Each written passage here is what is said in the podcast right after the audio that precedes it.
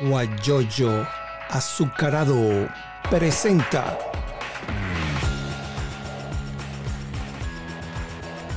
la noticia con Eleazar Benedetto. Amigas y amigos, muy buenos días. Bienvenidos a este resumen informativo, especialmente escrito para guayoyoazucarado.com. Y nos vamos con las noticias internacionales con motivo de esta situación que está afectando al mundo entero como es el coronavirus o el COVID-19.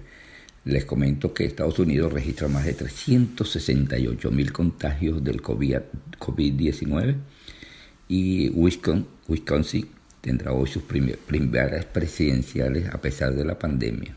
Imagínense ustedes. Otras informaciones que vamos a comentarles es la siguiente. Eh, más de 1.290.000 casos confirmados en todo el mundo y más de 70.000 muertes hasta la mañana de este lunes en el mundo. En Estados Unidos los casos confirmados ascienden a más de 340.000 y más de 10.000 fallecidos en los Estados Unidos. 10.000, escuche bien, 10.000 fallecidos. Bueno, eh, vamos a seguir. Dice del canto de los pájaros al de la sirena, como el COVID-19 ha cambiado la vida en Nueva York. Las calles en Nueva York y en el mundo entero están solitarias. La gente en su casa, en cuarentena, porque el que salga, el virus está en la calle. Inmediatamente se, es rápido el contagio. Entonces deben de ser inteligentes. Otra información es aprieto los préstamos a los pequeños negocios por fallas técnicas y bancos al tope de su capacidad. Hay otra información, me dice, el amor en los tiempos del coronavirus. Un joven pide el número del teléfono a su vecino con un dron. Imagínense ustedes. Más información.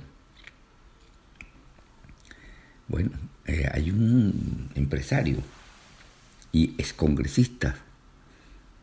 Se, llama Juan Vera Carrizal. Se encontraba prófugo. Fue detenido en Oaxaca, acusado de ser el autor intelectual del intento de femicidio el pasado mes de septiembre de María Elena Ríos, su expareja de 27 años, que fue atacada por dos sujetos que la rociaron con ácido y le quemaron el rostro en el 90% de su cuerpo. Un crimen que conmocionó al país. Lo detuvieron ayer en México, en Oaxaca. Nueva York muestra leve signo de estabilización mientras los casos se disparan a otros estados. Más información, un tigre de un zoológico en Nueva York se contagia y debe preocuparte y debes preocuparte por tu mascota. Ahora nos vamos para la información nacional de nuestro país, de Venezuela. Pero antes les digo, no, no me identifiqué eh, cuando comencé el programa. Mi nombre es Eliazar Benedetto Gómez y estamos hablando desde Houston, Texas, Estados Unidos. Y repetimos, especialmente para guayoyoazucarado.com, este resumen informativo. Ahora sí, nos vamos para la información de nuestro país. Pero antes le decimos que la frase de hoy, la educación es el arma, arma más poderosa para cambiar el mundo. Nelson Mandela, la educación, imagínense. Otra información, el gobierno nacional prohíbe recorrido del Nazareno de San Pablo en Papamóvil. La arquidiócesis de Caracas confirmó la, información y lamentó que la imagen del Nazareno de San Pablo no recorre, no recorre las calles y avenidas caraqueñas, a pesar de las medidas sanitarias y de seguridad que se ha impuesto. Eso es que, recorre las calles desde hace muchos años. Inclusive hay una poesía de Andrés Eloy Blanco, el limonero del Señor, donde dice que hay una gripe que está afectando a Caracas y el, el nazareno rozó una mata de limón, cayeron los limones y la gente inmediatamente empezó a recoger los limones, a tomar los limones y, se curaron. Eso fue, eso, eso parte de la historia de nuestro país, Venezuela. Cardenal Porras dice, Nazareno derramará sus bendiciones a través de las nuevas tecnologías. Gobierno acusa a DW por caso Results Naiguatá. Nunca agredimos a, una embarcación civil. Eso, eso lo dice. Ese es el barco, un crucero que está cerca del mar Caribe. Chocó con una fragata venezolana, el Naiguatá, se llama, se llama, pues se hundió. Bueno, y ahora están acusando al gobierno alemán de esa situación. En Cúcuta, bueno, en la frontera de Cúcuta, están denunciando hacinamiento de venezolanos que volvieron al país.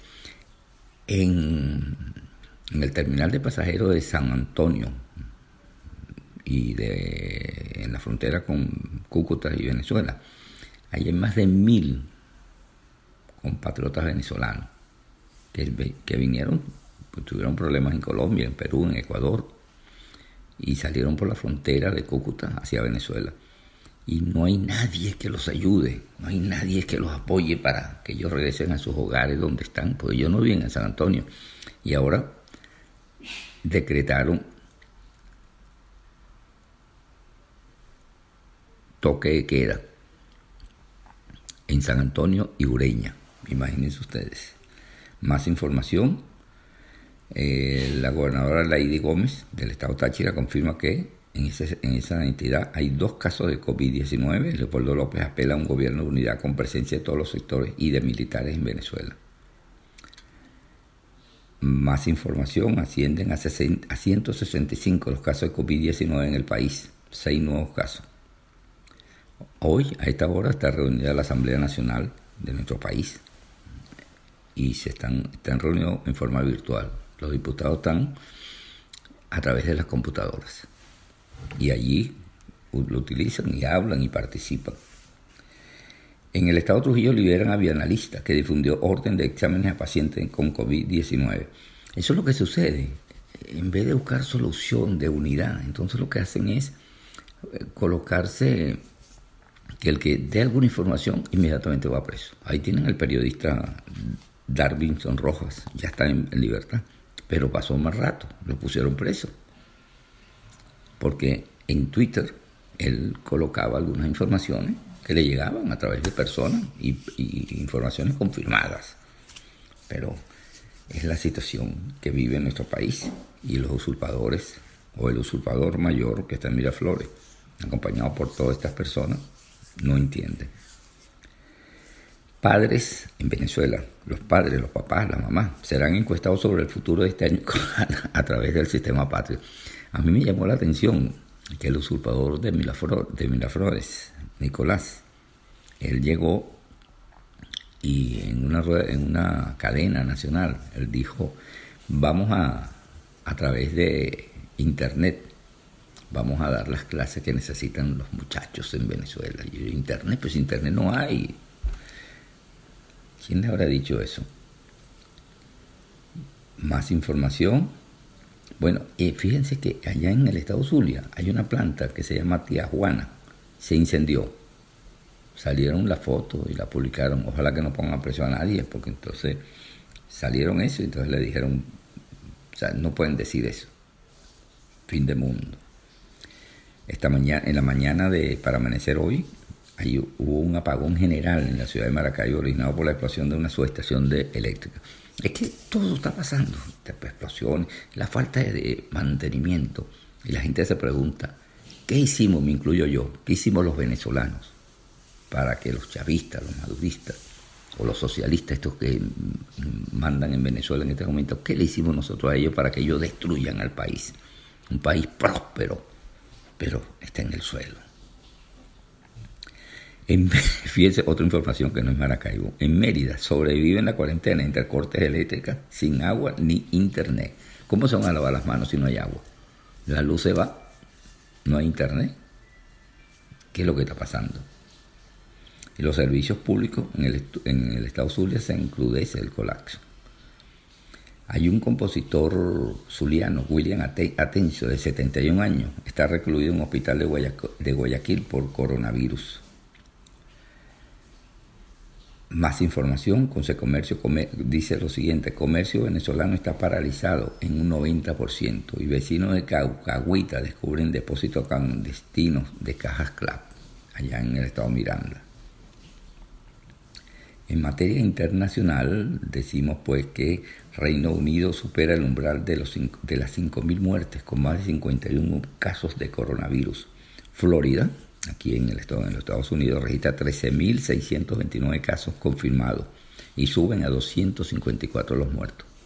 Contagiados de coronavirus en Cuba suben a 350 y los muertos a 9. China dona a Cuba 200 mil dólares y material de salud para tratar el COVID-19. Boris Johnson, Johnson, él es el primer ministro de Inglaterra, es ingresado a una clínica tras sufrir un empeoramiento a causa del coronavirus. El primer ministro, o sea que eso no tiene nivel, nada. Hay que, el que se enferma, no importa su nivel, si es profesor, si es humilde, si es profesional, si es millonario, si es pobre. En España se elevan a 135.032 los casos y a 13.055.000 los fallecidos, pero continúa en descenso. Italia supera los 130.000 contagios y 16.000 fallecidos. Portugal, 300 fallecidos por coronavirus.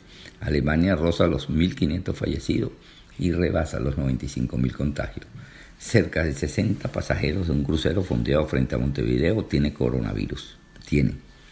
Irán supera los 60.000 contagios y 3.700 fallecidos por coronavirus. Brasil eleva a 553 las víctimas mortales.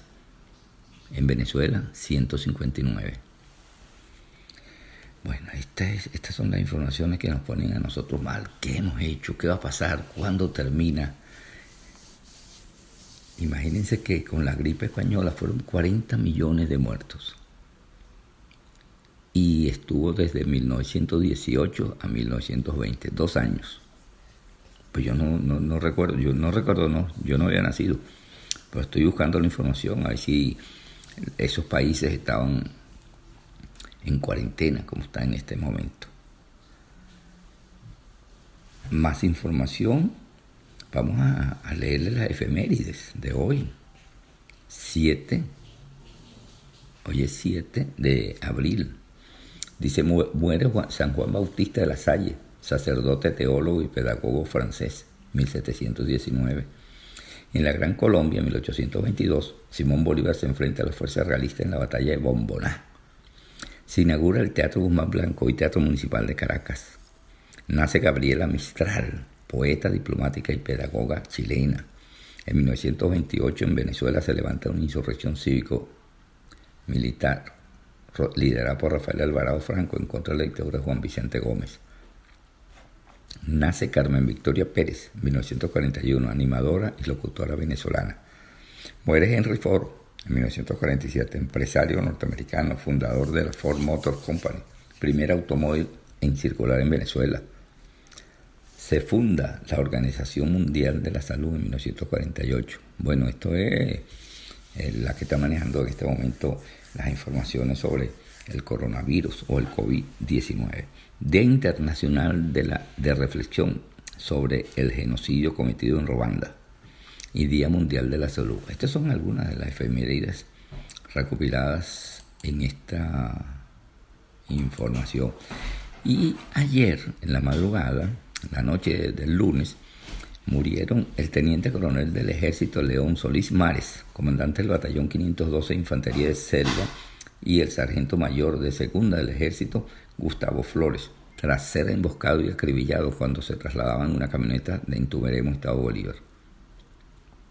El diputado Américo de Gracia aseguró que la emboscada en Intuberemo fue cometida por miembros del colectivo Las Tres R's, que es suficientemente conocido en la zona el enfrentamiento entre el colectivo 3R contra el ELN por el control de las minas de Tumeremo, mientras las Fuerzas Armadas Nacionales Bolivarianas juegan abiertamente a favor de la guerrilla colombiana por instituciones superiores, dijo el diputado de Gracia. En la madrugada de este martes se registró un nuevo apagón en Maracaibo, ya lo comentamos.